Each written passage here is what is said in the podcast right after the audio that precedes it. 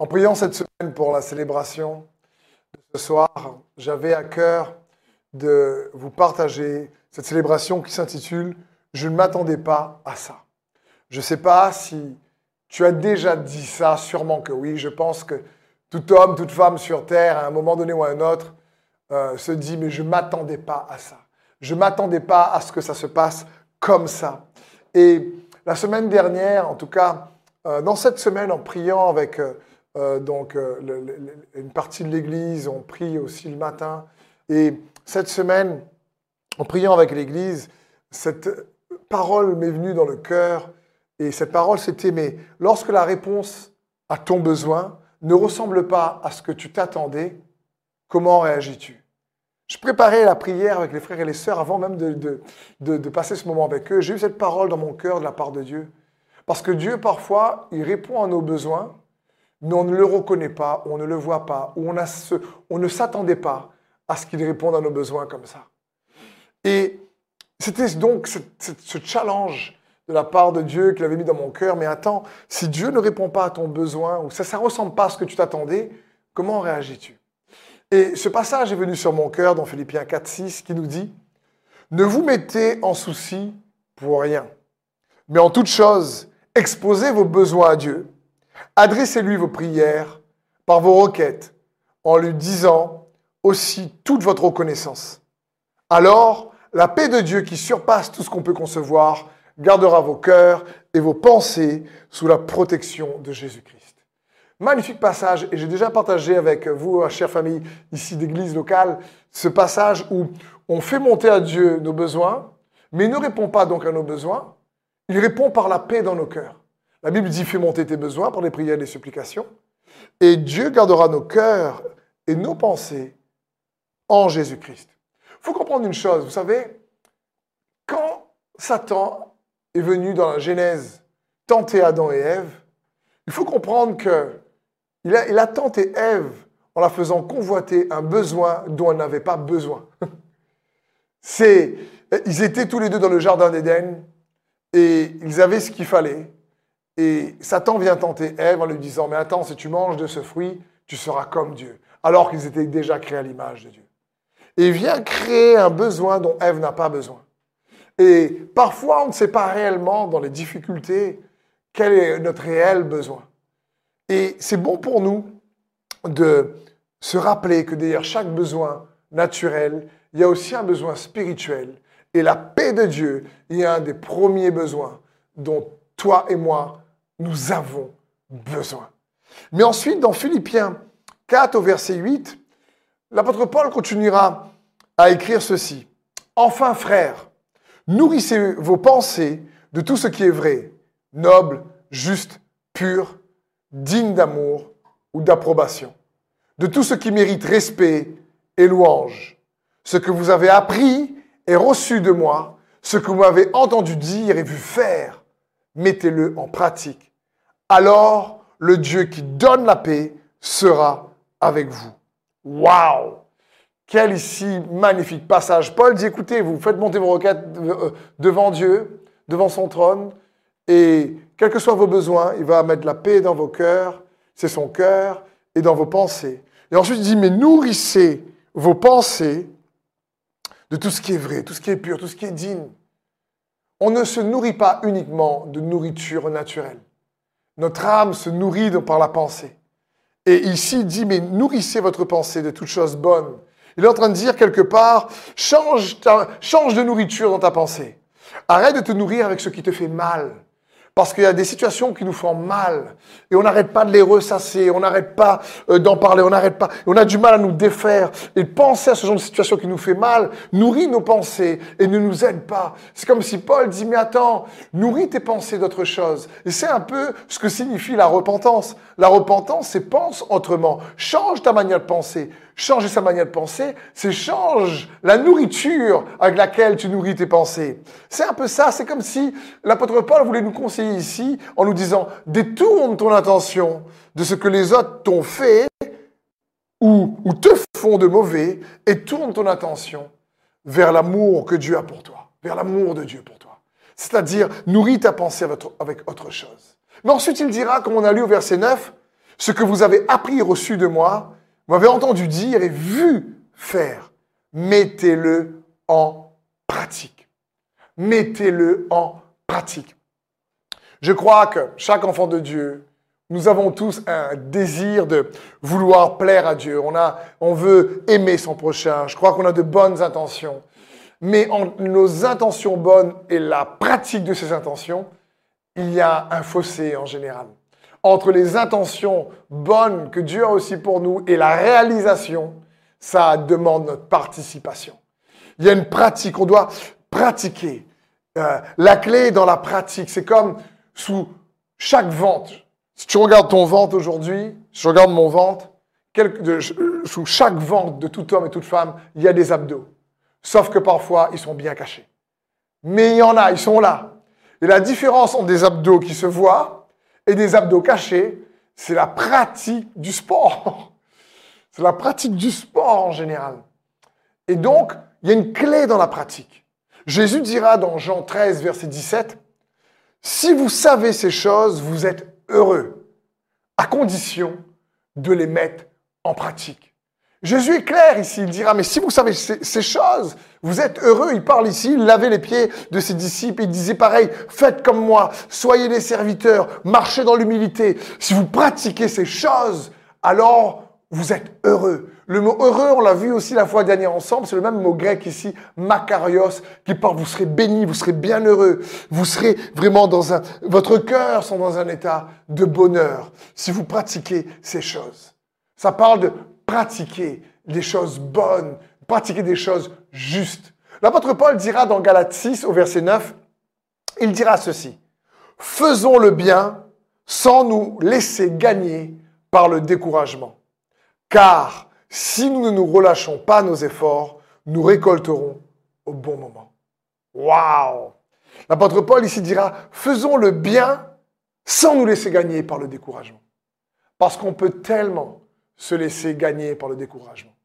On peut tellement, vous, on a tellement peut-être des fois l'intention de faire le bien, on veut bien faire, on, veut faire de bonnes choses, mais peut-être que la déception vient un obstacle au bien qu'on voulait faire. On voulait faire le bien, mais peut-être que l'incompréhension, les médisances, les calomnies, les trahisons viennent en réalité nous faire perdre l'envie de faire du bien. Et c'est, Paul ici veut dire, ne perdez pas l'envie de faire du bien.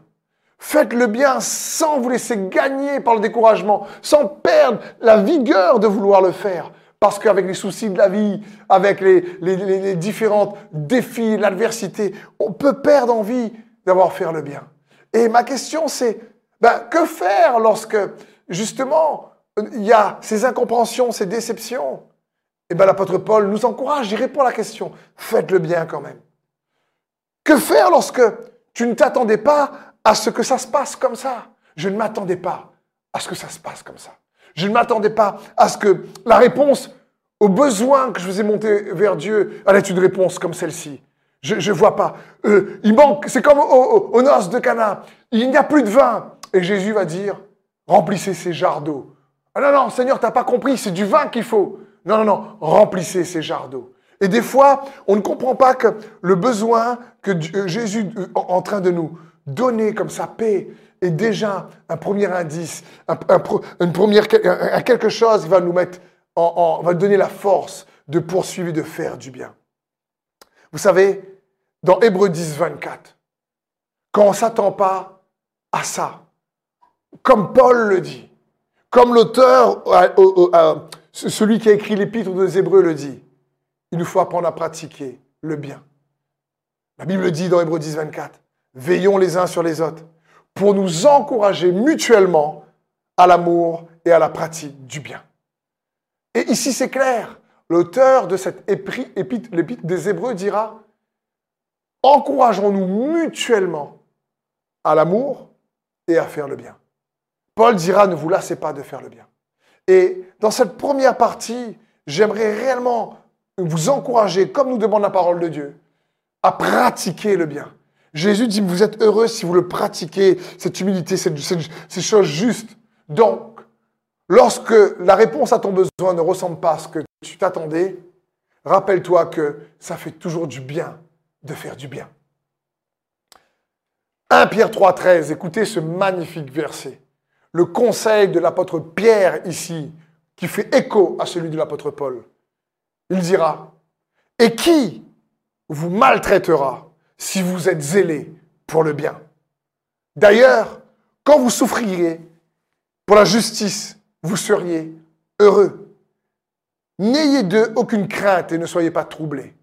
Mais sanctifiez dans vos cœurs Christ le Seigneur, étant toujours prêt à vous défendre avec douceur et respect.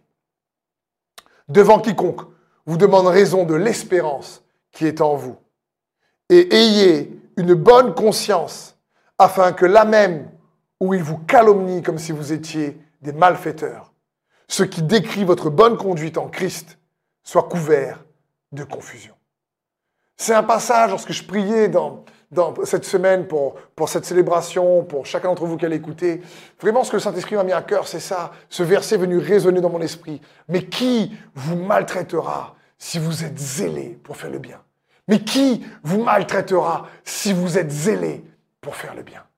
Et je me suis mis à étudier ce passage. Le mot maltraitera, c'est le mot grec kakou, qui signifie mais qui vous opprimera, vous affligera, ou peut, venir vous rendre amer ou vous injecter du venin à l'intérieur si vous êtes zélé pour le bien. Mais ce qui est intéressant dans ce passage, c'est le mot zélé.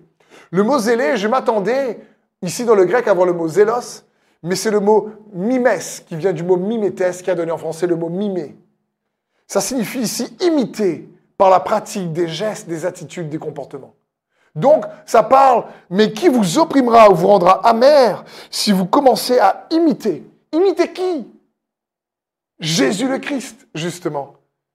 Et le mot bien, c'est le mot grec agathos, qui parle ici de ce qui est utile, ce qui est édifiant, ce qui est salutaire, agréable, excellent, honorable, distingué, droit.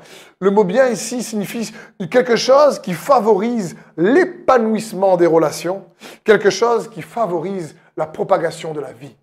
Donc c'est comme si Pierre disait, mais qui peut venir affecter votre cœur si quelque part vous cherchez à imiter celui qui lui-même est venu vous faire du bien, Christ Jésus? Parce que, je l'ai déjà dit, mais il est bon de le répéter, j'espère que ça va vous encourager. Ce n'est pas l'adversité en réalité qui nous fortifie, qui nous amoindrit. C'est comment nous traversons l'adversité. C'est notre réponse aux situations difficiles qui soit nous fortifie ou pas.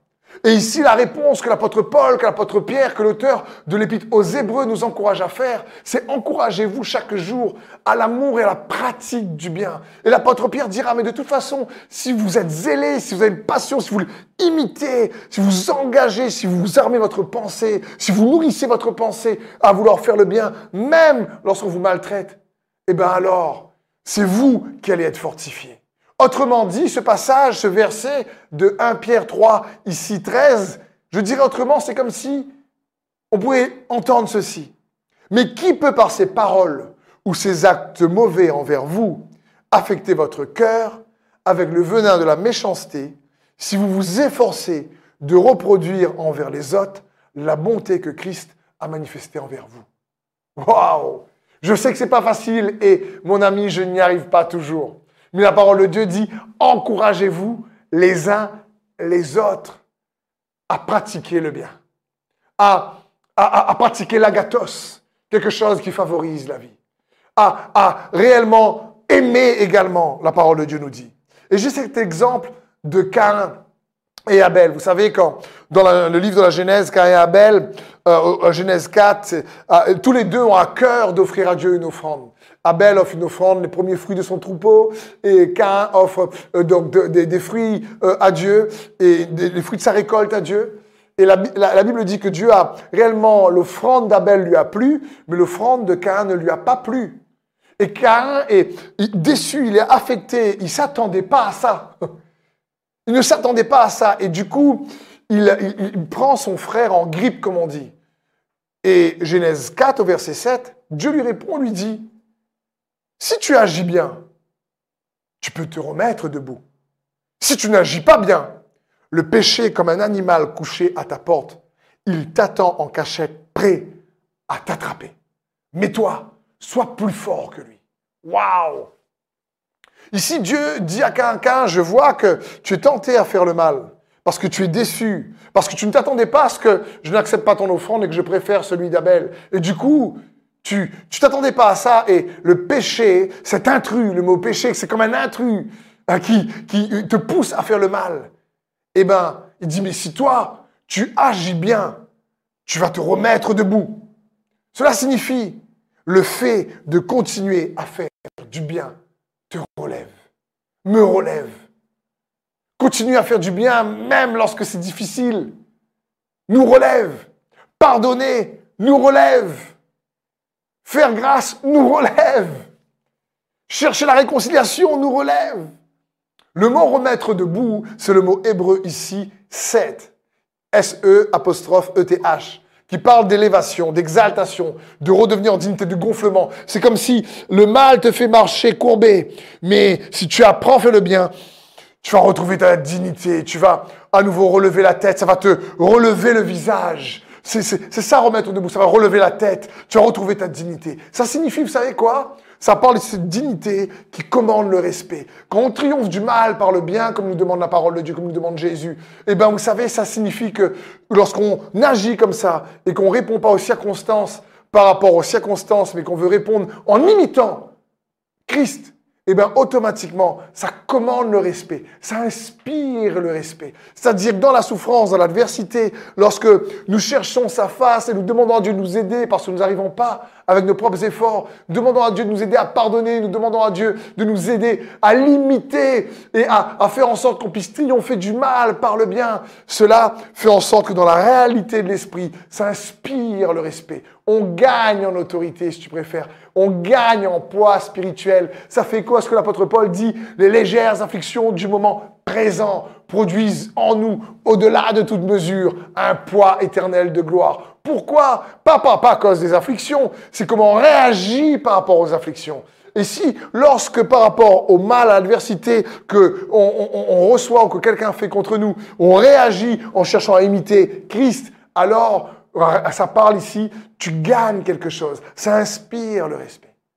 Et c'est pour ça que l'apôtre Pierre, l'apôtre Paul, l'auteur des Hébreux dira, ne vous lassez pas de faire le bien. Encouragez-vous les uns les autres à faire le bien. L'apôtre Paul dira à maintes reprises qu'on fait du mal par le bien. Jésus lui-même dira, priez pour vos ennemis. Euh, euh, bénissez ceux qui vous maudissent. Parce que, en fin de compte, ça te fait du bien et ça me fait du bien de faire du bien. Ça nous relève. Et c'est le cœur de Dieu pour chacun d'entre nous. Et pour revenir à Hébreu 10, 24, mais avant qu'il nous, nous dit encouragez-vous à pratiquer le bien, nous dit mais encouragez-vous à vous aimer, à vous aimer mutuellement. D'autres versions disent provoquez-vous à l'amour les uns les autres. Le mot aimer ici, c'est le mot grec agapé. Ça parle de l'amour de Dieu. Pas uniquement l'amour pour Dieu, non, c'est l'amour de Dieu en nous et au travers de nous. Savez, nous ici, ben, sur Terre, notamment en France, euh, on n'a pas beaucoup de mots euh, pour amour. Je peux dire euh, j'aime la couleur bleue, j'aime mon chien, j'aime mon chat, j'aime ma femme, j'aime bien manger, je, je, sais pas, j'aime les voitures, j'aime le sport et j'aime Dieu. Et le même mot pour j'aime pour tous les, les, les, différents sujets. Dans le grec, c'est pas comme ça. Vous avez le mot donc agapé qui est l'amour de Dieu. Vous avez le mot pour amour philéo qui parle de l'amour relationnel, l'amitié. Vous avez le, mot amour stergo qui parle de l'amour familial. Et vous avez le mot amour eros qui parle de l'amour intime. Mais comprenons bien, mes chers amis, que ce soit philéo, que ce soit stergo, que ce soit eros, si ces trois mots-là ne sont pas sous le fondement de l'amour agapé de Dieu, ça devient bancal, ça ne tient pas. Quand la Bible dit encouragez-vous à l'amour, ça parle de nous encourager à l'amour de Dieu. Ça parle de nous encourager à cet amour-là que Dieu a déjà mis en toi. Tu peux aimer bien plus que tu ne le crois. Si tu te confies en lui. Comme l'apôtre Paul qui était ce, ce zélé pour la religion, qui tuait les chrétiens. Mais l'apôtre Paul dira ceci dans 1 Timothée 1,14 il dira quelque chose de magnifique, j'espère va t'encourager. Il dira ceci, dans la surabondance de sa grâce, notre Seigneur a fait naître en moi la foi et l'amour que l'on trouve dans l'union avec Jésus-Christ. La foi et l'amour que l'on trouve dans l'union avec Jésus-Christ. Quel puissant passage ici. L'apôtre Paul nous donne une clé. Comment l'amour naît, comment la foi naît Par la surabondance de sa grâce. Ça parle ici, cet amour grandit en nous lorsqu'on a la révélation de la grâce que Dieu nous fait, ce que Jésus nous a fait à la croix. Lorsqu'on a cette révélation-là, alors l'amour qui se trouve dans l'union avec Jésus-Christ grandit en nous. Et on peut apprendre à aimer comme il aime. C'est juste magnifique. Et comment faire lorsque je ne pensais pas que ça se passe comme ça? Comment faire justement lorsque je prie pour un besoin et c'est pas la réponse à son besoin ne me convient pas? Est-ce que alors sa grâce me suffit vraiment? L'apôtre Paul dira dans 2 Corinthiens 12, 9, il a une écharde et, dans la chair, il prie Dieu et par trois fois, et Dieu ne, lui répond pas, mais la troisième fois, Dieu lui dit, ma grâce te suffit, car ma puissance s'accomplit dans la faiblesse. Je me glorifierai donc bien plus volontiers de mes faiblesses, afin que la puissance de Christ repose sur moi. Et là, on voit encore une fois, Paul, il a une écharde dans la chair. On ne sait pas exactement c'est quoi cette écharde, mais il souffre. Il prie pour que Dieu l'enlève. Mais la réponse de Dieu à son besoin, c'est ma grâce suffit. Et là, je ne sais pas si Paul, sur le coup, a réagi tout de suite en disant Ouais, génial, top, c'est bon, Seigneur, écoute, ça va. Ou s'il a dû mettre un temps en disant Ma grâce te suffit. Ça signifie quoi? Et, souvent, je dis, Seigneur, aide-moi dans les situations à ce que je puisse faire en sorte que ta grâce me suffit. Parce que c'est par cette grâce-là que la foi, la paix, l'amour naît, grandit en nous. Le mot suffit, c'est le mot grec archéo, qui parle de posséder une force inépuisable, satisfait, se contenter. C'est comme si Dieu dit à Paul, Paul, mais ma grâce va te connecter à ma force. Ma grâce va te, en réalité te satisfaire. Tu crois que c'est ça ton besoin, mais ton vrai besoin, c'est dans l'unité avec moi, de recevoir ce que j'ai pour toi. Donc comprenons bien, la grâce, ce n'est pas une force, la grâce est une faveur imméritée. C'est la faveur de Dieu méritée. Mais elle produit en nous la force de vivre pour Dieu comme il se doit. Non pas, la grâce, ce n'est pas la grâce bon marché ou la grâce qui te permet euh, de ne pas trop mentir, je fais ce que je veux, je pêche. Ça n'a rien à voir avec ça. Ça n'a rien à voir avec ça. Ça parle ici de cette, surabondance de la grâce qui fait naître en nous la foi et l'amour pour plaire à Dieu, avoir une piété forte. Donc, c'est mon premier point. C'était d'abord qu'on puisse pratiquer cet amour et ça fait du bien de faire du bien. Et ensuite, il nous faut nous encourager les uns les autres à l'amour. Mais on ne peut pas, si on ne réalise pas, on ne peut pas grandir dans son amour, si on ne réalise pas combien il nous aime au travers de cette grâce nous a été accordé lorsque Jésus est mort et ressuscité. Donc lorsque la réponse à ton besoin ne ressemble pas à ce que tu t'attendais, comme Paul, je t'encourage à laisser sa grâce venir soutenir ton cœur. Sa grâce venir soutenir ton cœur. C'est un verset qui me challenge. Moi, des fois, franchement, je ne dis pas dans cette situation, bah, Seigneur, ta grâce me suffit. Je ne comprends pas. Je me dis, mais Seigneur, là, il y a quelque chose. Et Paul, lui, dit, mais sa grâce me suffit.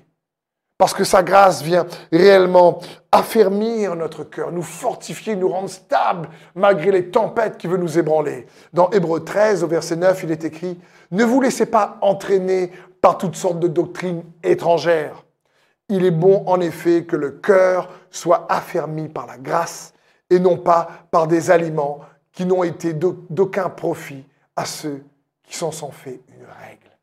Waouh le cœur soit affermi par grâce.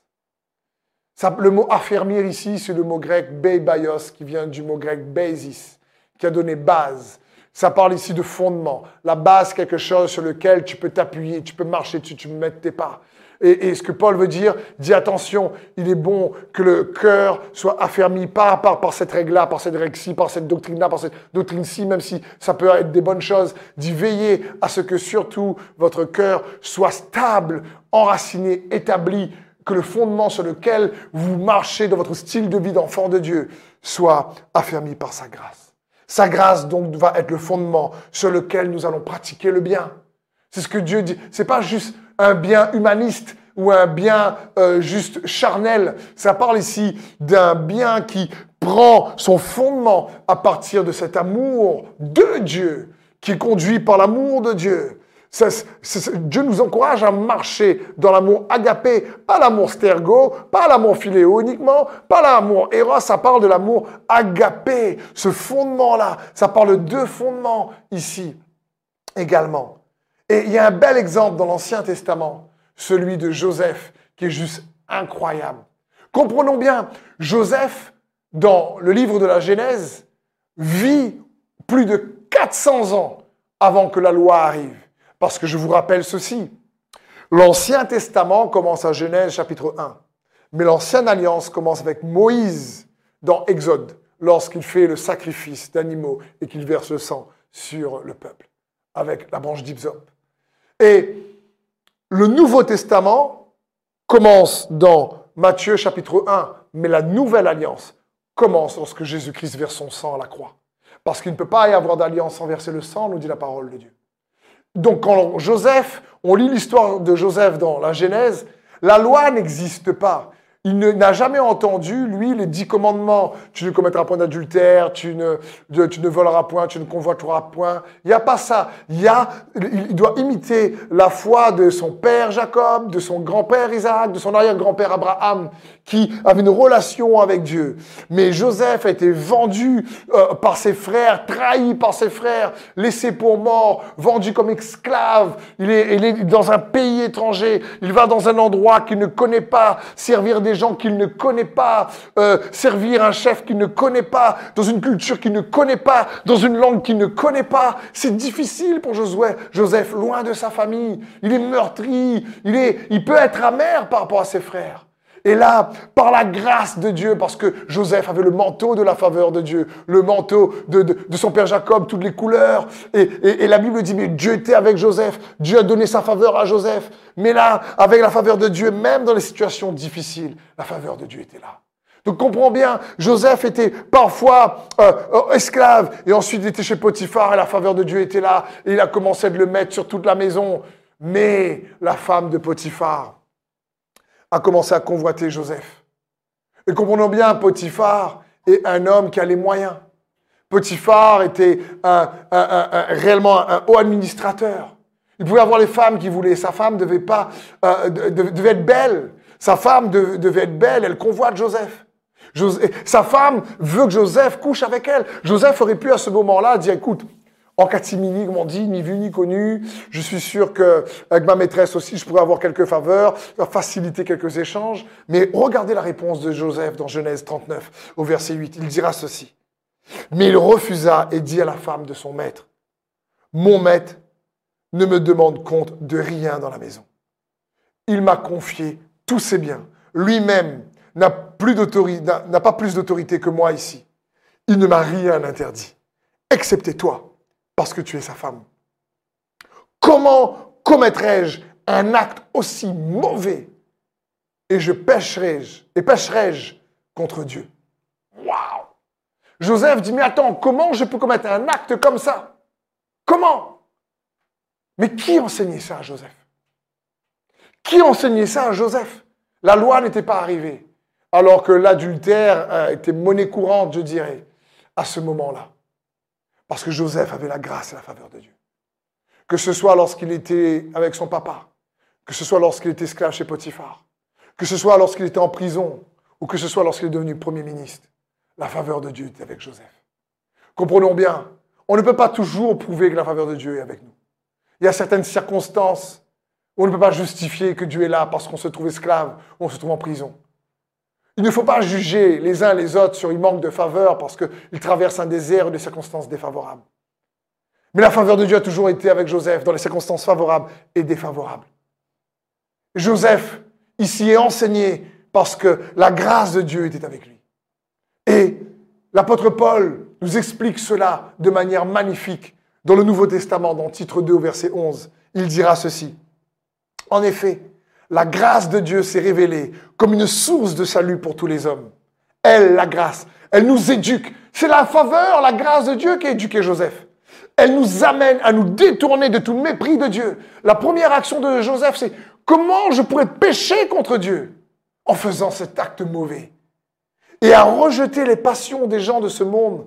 Ainsi, nous pourrons mener dans le temps présent, maintenant sur terre, une vie équilibrée et, et juste et pleine de respect pour Dieu.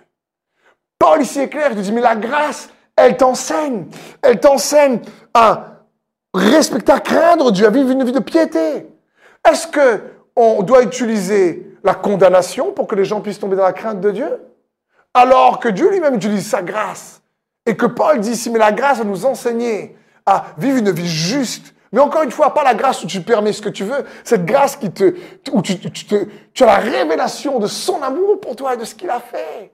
Oh combien Jésus t'aime, mon ami. Oh combien il est pour toi, combien il a versé son sang. Et Joseph, cette grâce-là, l'a non seulement éduqué, mais elle a permis de rejeter ce qui était mauvais et de vivre dans le temps présent où il vivait une vie juste et équilibrée, pleine de respect, une vie pieuse, une vie de piété, mêlée de crainte, digne d'adoration vers Dieu. Et c'est juste incroyable qu'on voit ici que, en réalité, au lieu de ce soit la condamnation qui vient amener une crainte ou, qui nous fait vivre de manière pieuse, c'est la grâce de Dieu. C'est lorsqu'on réalise qu'elle fait naître en nous l'amour que nous comprenons que Dieu nous aime. Parce que c'est par grâce que vous êtes sauvés, par le moyen de la foi, nous dit la parole de Dieu. Vous savez, lorsque on utilise souvent la condamnation pour euh, euh, les gens se repentent, ça ramène toujours sur ce qu'ils ont fait de mauvais.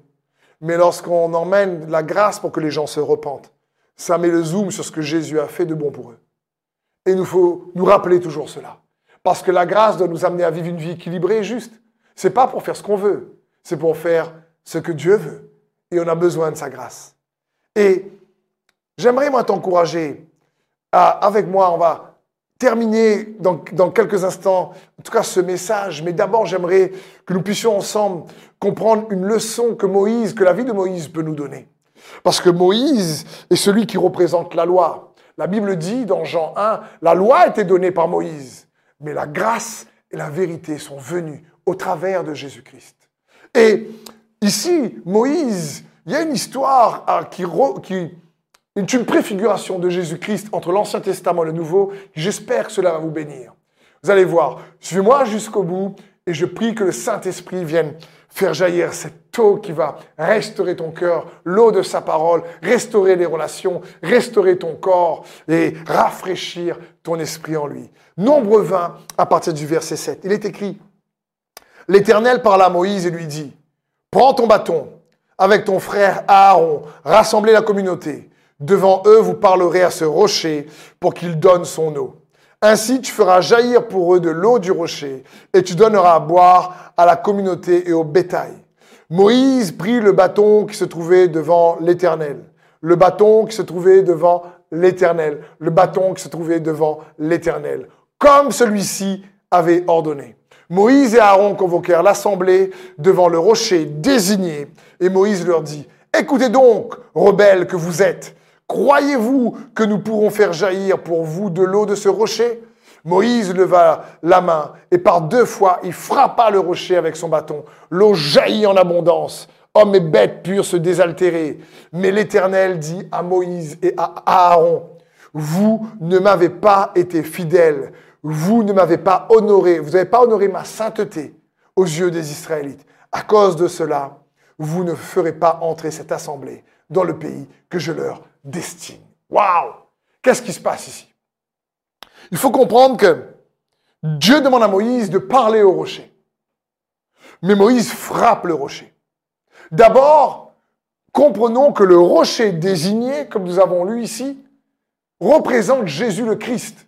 L'apôtre Paul dira dans 1 Corinthiens 10, 14, et qu'ils ont tous bu le même breuvage spirituel, car ils buvaient à un rocher spirituel qui les suivait, et ce rocher était Christ. Waouh Ça parle ici que Christ est le rocher qui, qui les abreuvait d'eau dans le désert, de, du roc qu'est Christ. Il y a l'eau pour rafraîchir notre âme. Mais ce qui est intéressant, c'est que même si on ne doit pas oublier, c'est pour vous encourager, ceux et celles qui me regardent, N'oubliez jamais que le désert, si tu traverses un désert dans ta vie, n'oublie jamais que le désert est une étape intermédiaire. Et que Dieu veut pas, a fait voulait que son peuple traverse le désert, pas qu'ils habitent dans le désert. Mais il y a eu un petit problème, on va dire. Ils sont restés un peu plus longtemps que prévu. Mais Dieu voulait pas qu'ils restent là. Il voulait les amener dans la terre promise. Mais ici, Moïse lui-même ne pourra pas rentrer dans la terre promise, mais la voir de loin. Moïse a répété une expérience passée incroyable qu'on voit où la première fois que Dieu lui demande de faire jaillir de l'eau dans le rocher, il frappe le rocher avec son bâton. Exode 17, 17 verset 5 nous dit, l'Éternel dit à Moïse, passe devant le peuple, prends avec toi des anciens d'Israël, prends aussi dans ta main ta verge avec laquelle tu as frappé le fleuve et marche. Voici, je me tiendrai devant toi sur le rocher d'Oreb, tu frapperas le rocher, et il en sortira de l'eau, et le peuple boira. Et Moïse fit ainsi aux yeux des anciens d'Israël. Mais c'est très intéressant ce qui se passe. J'ai insisté tout à l'heure dans Nombre 20 sur le fait que quand Dieu lui dit tu parleras au rocher, la Bible dit qu'il Dieu lui a dit de prendre le bâton qui se trouvait devant l'Éternel. Alors que quand il a frappé le rocher, c'était le bâton, la verge qui était dans sa main. Comprenons bien. Le bâton avec lequel Moïse a frappé le rocher n'est pas le même bâton avec lequel Moïse devait parler au rocher. Le bâton qui se trouvait devant l'Éternel est le bâton d'Aaron. C'est le bâton qui a germé des bourgeons d'amande. C'est le bâton qui, qui est le symbole de la résurrection, qui se trouvait dans le tabernacle devant l'Éternel. C'est le bâton de la grâce, tu préfères, le bâton de la résurrection. Alors que le bâton de Moïse, c'est le bâton de la verge. Mais pourtant, le bâton de la condamnation. Pourtant, il y a une mesure de gloire, une mesure de réussite. Le succès est là quand même. L'eau coule. Le peuple voit, même si Moïse et Aaron n'ont pas obéi. Mais Dieu dit à Moïse, pour la deuxième fois, je t'ai demandé de parler. Je t'ai pas demandé d'utiliser le bâton qui était devant moi pour frapper.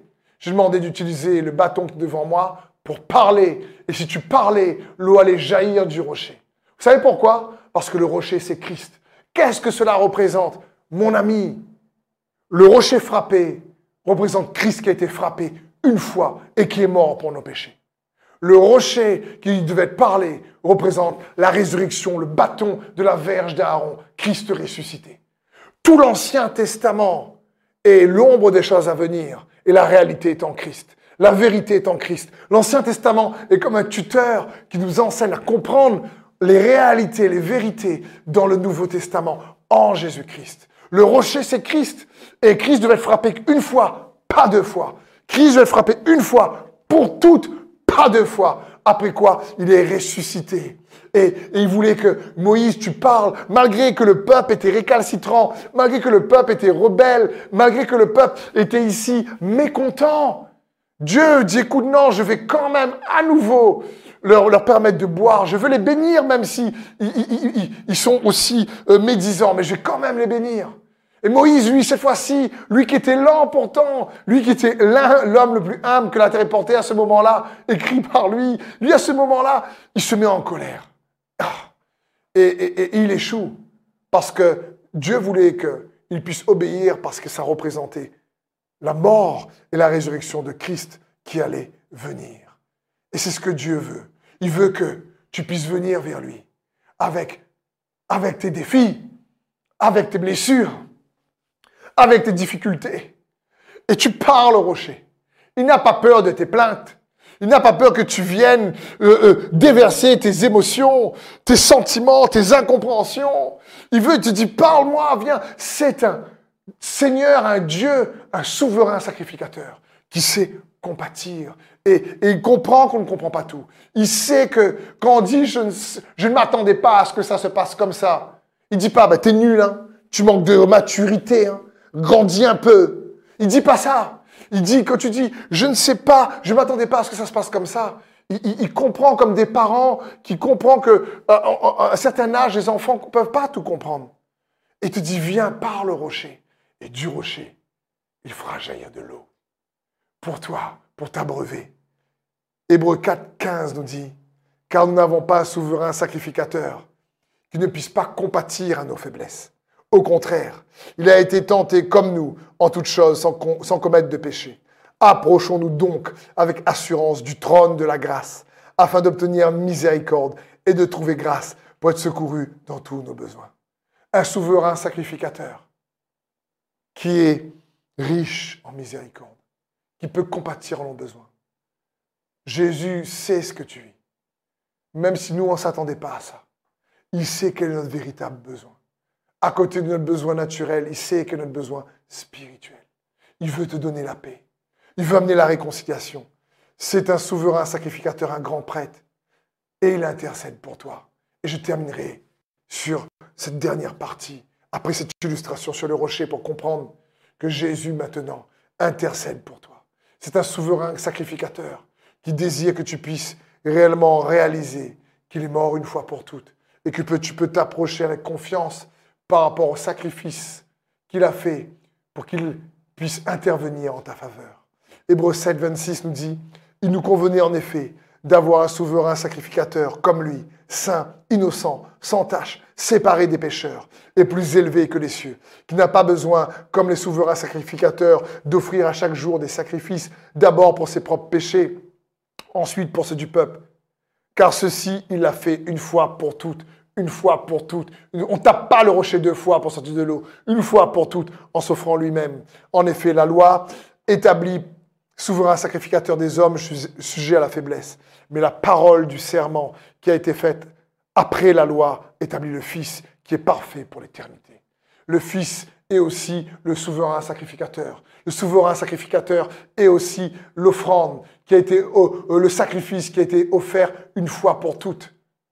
Je veux dire, qui d'entre nous, s'il a déjà payé peut-être, si tu as déjà acheté une voiture une voiture une fois, tu repars voir ton, concessionnaire et tu dis franchement, j'aimerais payer ma voiture une deuxième fois.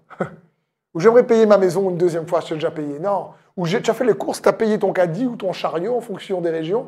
Et tu dis, écoutez, non, j'ai payé une deuxième fois mon chariot. Jésus a payé le sacrifice qui lui permet d'être non seulement le, sacrifice, mais aussi le souverain sacrificateur, une fois pour toutes, pour toi. Et il veut compatir, il comprend ce que tu traverses. Il veut que tu réalises qu'il est ce souverain sacrificateur qui est capable de stopper les épreuves dans ta vie. Le rôle des prêtres à l'époque d'Aaron comme de Moïse, Moïse qui était prophète, mais Aaron, c'était le rôle d'Aaron, c'était quoi? C'était pas uniquement de représenter Dieu devant les hommes et les hommes devant Dieu.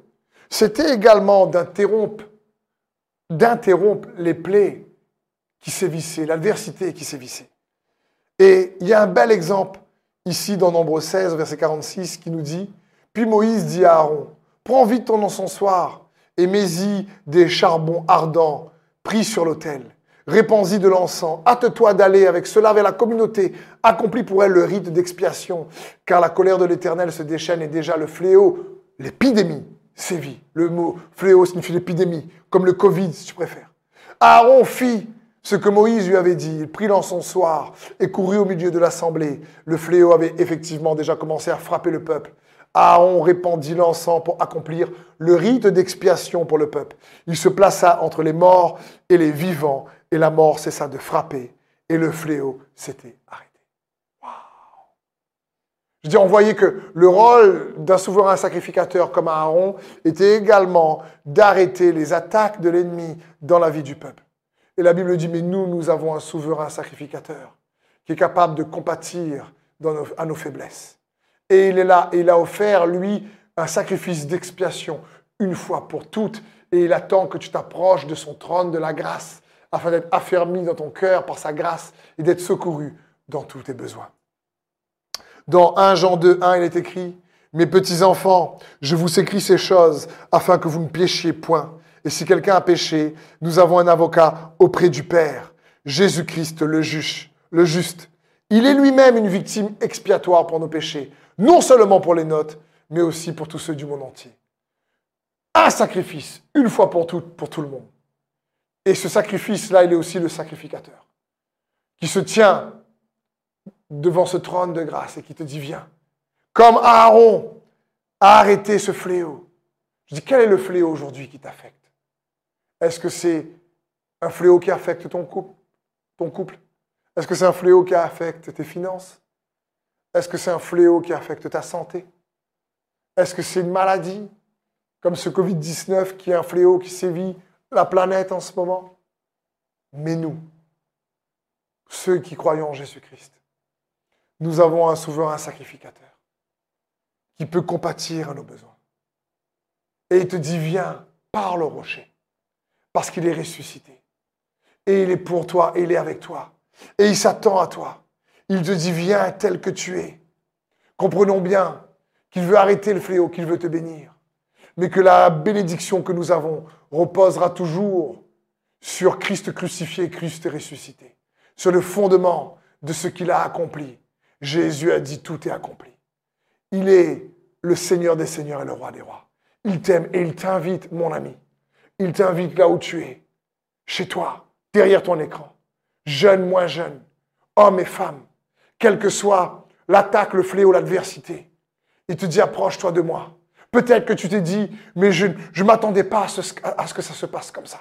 Peut-être que tu as prié, tu as fait monter vers lui tes besoins, et sa réponse, c'est la paix dans ton cœur, mais le besoin n'est pas encore répondu, tu as la paix, tu veux travailler à ton appel, tu veux faire son plan, mais ça ne se passe pas comme tu as prévu.